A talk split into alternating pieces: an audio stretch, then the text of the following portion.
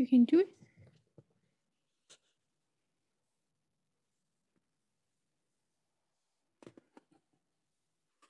Aw, so cute. Hey, what's up, everyone? Welcome back to another episode of Coffee Corner. Today is your episode 69. I can't believe, I can't believe. I think I started this channel last year in July, June, July. Uh, so it's been a year, and I definitely feel uh, a lot of improvement of my speaking, and not only just being uh, in front of camera, but also my social skills and other things that don't really feel nervous about speaking English anymore. So I really, I feel pre- like I feel grateful for myself starting this channel, and uh, this is a topic I want to talk about today. Uh, I've received some of comments that made me really, really happy because I definitely benefited from this channel. And then they told me that, hey, look, you've improved a lot in many different ways. So some of you say, well, you definitely speak faster than before. First of all, I'm not saying that speaking fast is is one of the standards to see if your English is good or not. Uh, your goal is to speak clearly, not speak really fast that people can catch you. Uh, but I'm still very happy that my my speed has gone up a little bit, and some of the comments saying that you definitely speak uh, more fluently than before, and that makes me very happy because, uh, as you all know, uh, I don't have any script. So when I do videos, I just kind of have a rough idea, and then I will be like, oh, you know what? I'm gonna just sit in front of camera and just wing it. So uh, that is why uh, speaking fluently or speaking fast is it for me is the is the like a proof of my speaking has gone really better because you know what I don't have any preparation for any video so I just start to talk. Uh, but also again, uh, some people think or some people left a comment say, "Wow, you definitely speak uh, uh, faster than before." That I have hard time catching up with you um, I kind of feel bad because my goal, one of my goals for this channel is to, of course, improve uh, English with all of you. But again, different people have different learning abilities, or they have different schedules, or they just can't be. Uh, I definitely have a privilege. I acknowledge that. I mean, I'm in this um, immersive environment that pre- I pretty much speak English every day, every every minute I could say that. Um, so for me, it's really convenient. If I want to improve my English, I can improve a lot with the TV shows, podcasts, and a lot of things. And I'm like every day I take Bob for a walk and to meet his friends, and I I I had to like speak English for an hour at least nonstop with those stock owners. That gave me a lot of chance to improve. So that is my privilege. Plus this channel, and I'm thinking more I'm learning more. So uh, I, it just a lot of things. And if you remember a while ago, I had a video about coupling. Is that theory? Is my English has improved a lot, not only because one thing. There are a lot of things kind of compound together that made my English sound better. Yeah, if if you know what I mean. Anyway, so uh, that is a little bit background about what I want to talk about today is you just can't wait for everyone to to to be to do things at the same pace. That is impossible because there are a lot of people even with your friends you have different personalities different learning styles or even different schedules. You just can't really wait and st- you may start all of you may start at the same point but you might end up being with in a different final line. So that is something sometimes you may feel guilty, sometimes you may feel really bad, or sometimes you feel betrayed because your friend didn't wait for you. And that is what I want to talk about for this episode. That is don't wait. Don't wait to you or don't wait to your friend as well. So I was chatting with my friend. She's going to Montreal uh, for her master program, and um, we lived together for a very long time. Mm, uh, so of course now we took a different path, and she's going to a different province, different city, and start a new life. And then we were chatting about a lot of things. she's a lot younger than me, and, and I was trying to be a big sister to give her advice. So, one of the things I said there, which inspired me for this video, is don't really wait for things. Um, I've learned that in a very hard way. So, well, uh, either way, like I waited for somebody or I was expecting somebody to wait for me, uh, those kind of things. And I learned that in a very hard way. Let me explain first. I remembered I'm that kind of person. If I have a goal, I want to go for it. And I will start to do things. And I want to change the current situation that I'm not happy about. And that's my personality. But I also have a friend, she's more like, I'm not happy about the current situation, but it is so hard for me to take initiatives. So I'm just going to wait until there is a perfect timing, then I will start to do it. So we're definitely totally different people.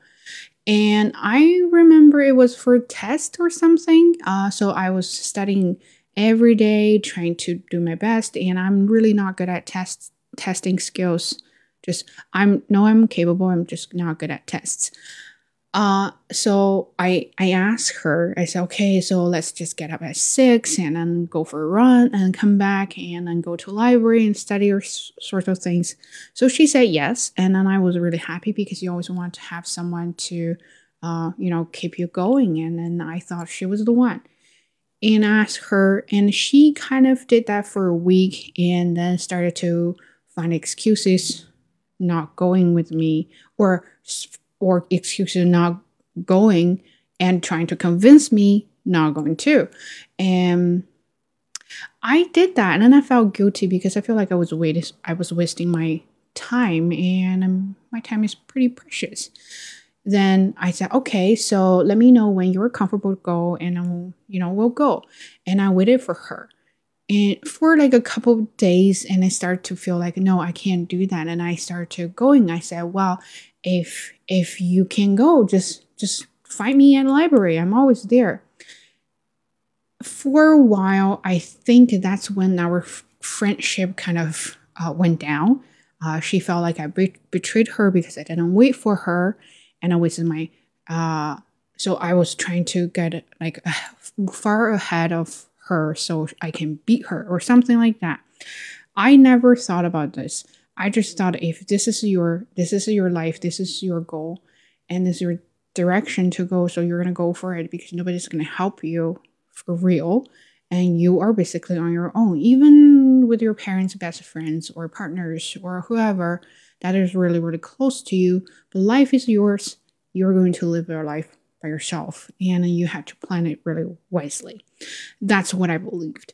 So apparently she didn't she wasn't really happy about that and then she felt like I betrayed her and then that hurt me because I lost a friend. And then I learned a lesson. I saw, oh, okay, so maybe I was too I was too much. Uh, maybe I shouldn't be very selfish. Maybe I should wait for my friend. So here we go. We had I had another friend. Uh, then we were always like so, so oh let's make a deal. We're going to do this, this together. Sure. Then I was at that moment, I feel like I had to wait for her and I had to, like, we had to start together. And there are a lot of things uh, we never started. And I kind of wasted my opportunities, which I really regretted a lot. And then realized, like, she would never be able to do it. And we have a different backgrounds, and she's definitely uh, better off than I am and then so one opportunity one opportunity doesn't mean much for her but definitely must, means a lot for me and i didn't grab it.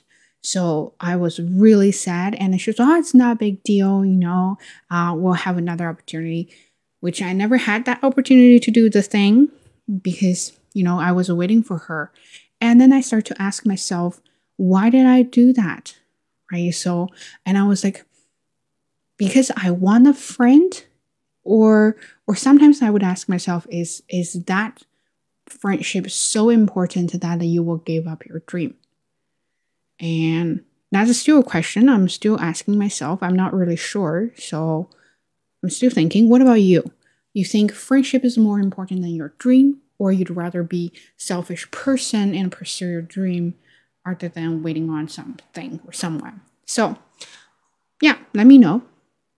Then, okay, so uh, that is one hard lesson I learned. And another example was I, of course, waited and I waited for her to do everything. And then she took off. She didn't tell me. And I thought we were just going to go do this together. But she never told me when. So I was just waiting for her responses until she, one day, she said, Oh, I got it done. And I, I was I was shocked. I was like, wow, you didn't tell me about it because I was waiting for you. And then we can start together. And she was like, oh, okay. I thought we would just, you know, uh, talk about that and then we'll go do things on our own. And I said, no, I was waiting for you. And then you just say, yeah, we'll talk about that and never give me a yes. And now you finish everything and I missed the opportunity. Then I start to blame on her, blame this thing on her because, well, because of you, I didn't catch the opportunity.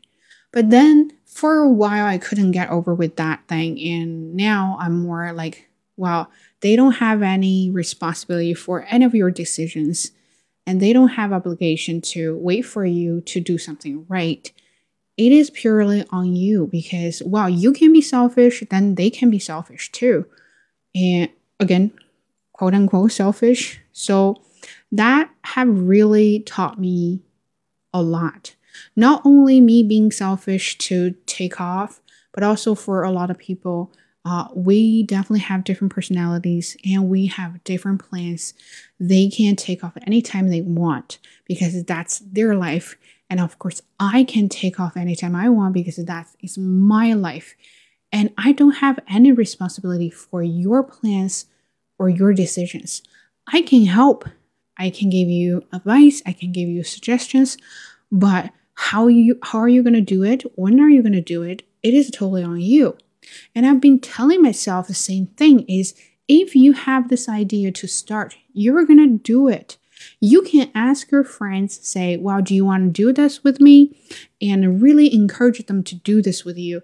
But but it is not my responsibility to kind of uh, say well you're going to have to do this with me. Otherwise i'll wait for you and then you're putting yourself in a difficult situation because sometimes you will feel guilty for yourself, like not doing anything, but then sometimes you will kind of become a little bit, um, you know, resentful because, wow, because of her, because of him, you missed the opportunity, you didn't do much, you didn't learn much. And that will that will really change you to a totally different person and kind of very bitter person. Uh, I've been there, so I know that. And now I'm more like a um I know myself kind of friend, you know, I will tell you, I will share information with you, whether you do it or not, it is totally up to you because I can't, I, I'm not your mom, right? So, and for other people, I learned from my best friend Wanda. She's like, I learned a lot from her. I really like her. She might appears a cold-hearted person, but she's not. She just is very disciplined, disciplined with her own principles. Uh, she knows what she's doing. Uh, she will say, Well, this is what I'm happy about. Uh, whether you want to join or not, it's really up to you. I'm not going to force you. And then realize that, you know, uh, being friend with her, I'm a lot happier than before because we will make everything so clear uh, up front and then we don't have to argue about anything. So that's what I learned. And another thing is what I was trying to say. Well, you know, this channel, right? So, uh, if you follow me because my seven day challenge last year at this time, and then I remember I said a lot that you're gonna learn a lot and start to practice, start to record yourself, start to speak. So I definitely kept doing that for a while, from uh, one video one video a day to two videos a week to one video a week now, but I kept doing that till now. Uh, I've done so many videos, including our Coffee Corner episodes and other episodes. And of course, other than that, I did a lot of English practice too. That is why I got this far. But if, if, think about this, if you follow me, if you started doing that thing too since the beginning when I started, so we're actually on the same pace that that could could have taken you to a little bit further, you know, to not only improve your English uh, or speaking or something, but also improve your um, like knowledge or thinking because you've learned a lot from different content. But have you ever done that? Right. Uh, and of course, I had uh, I have a like really really a few, not a lot, really a few comments saying that oh you should slow down because well you know when I see that I sometimes kind of wanted to slow down because now I'm sharing a lot of things with you guys and I feel like we're friends and of course there are some compromises I have to make. Uh, but again, I tell I kept telling myself, this is your channel and what is your goal? My goal is to improve my English, so I'll keep doing what I think that is good for me. So I'm not slowing down and I'm not making any compromises just because this also is a channel for me to learn, to study, to improve as well. So if you think if you think you really want to do this, you want to start, then just start it. One minute video, two minutes video, whatever, however long that works for you.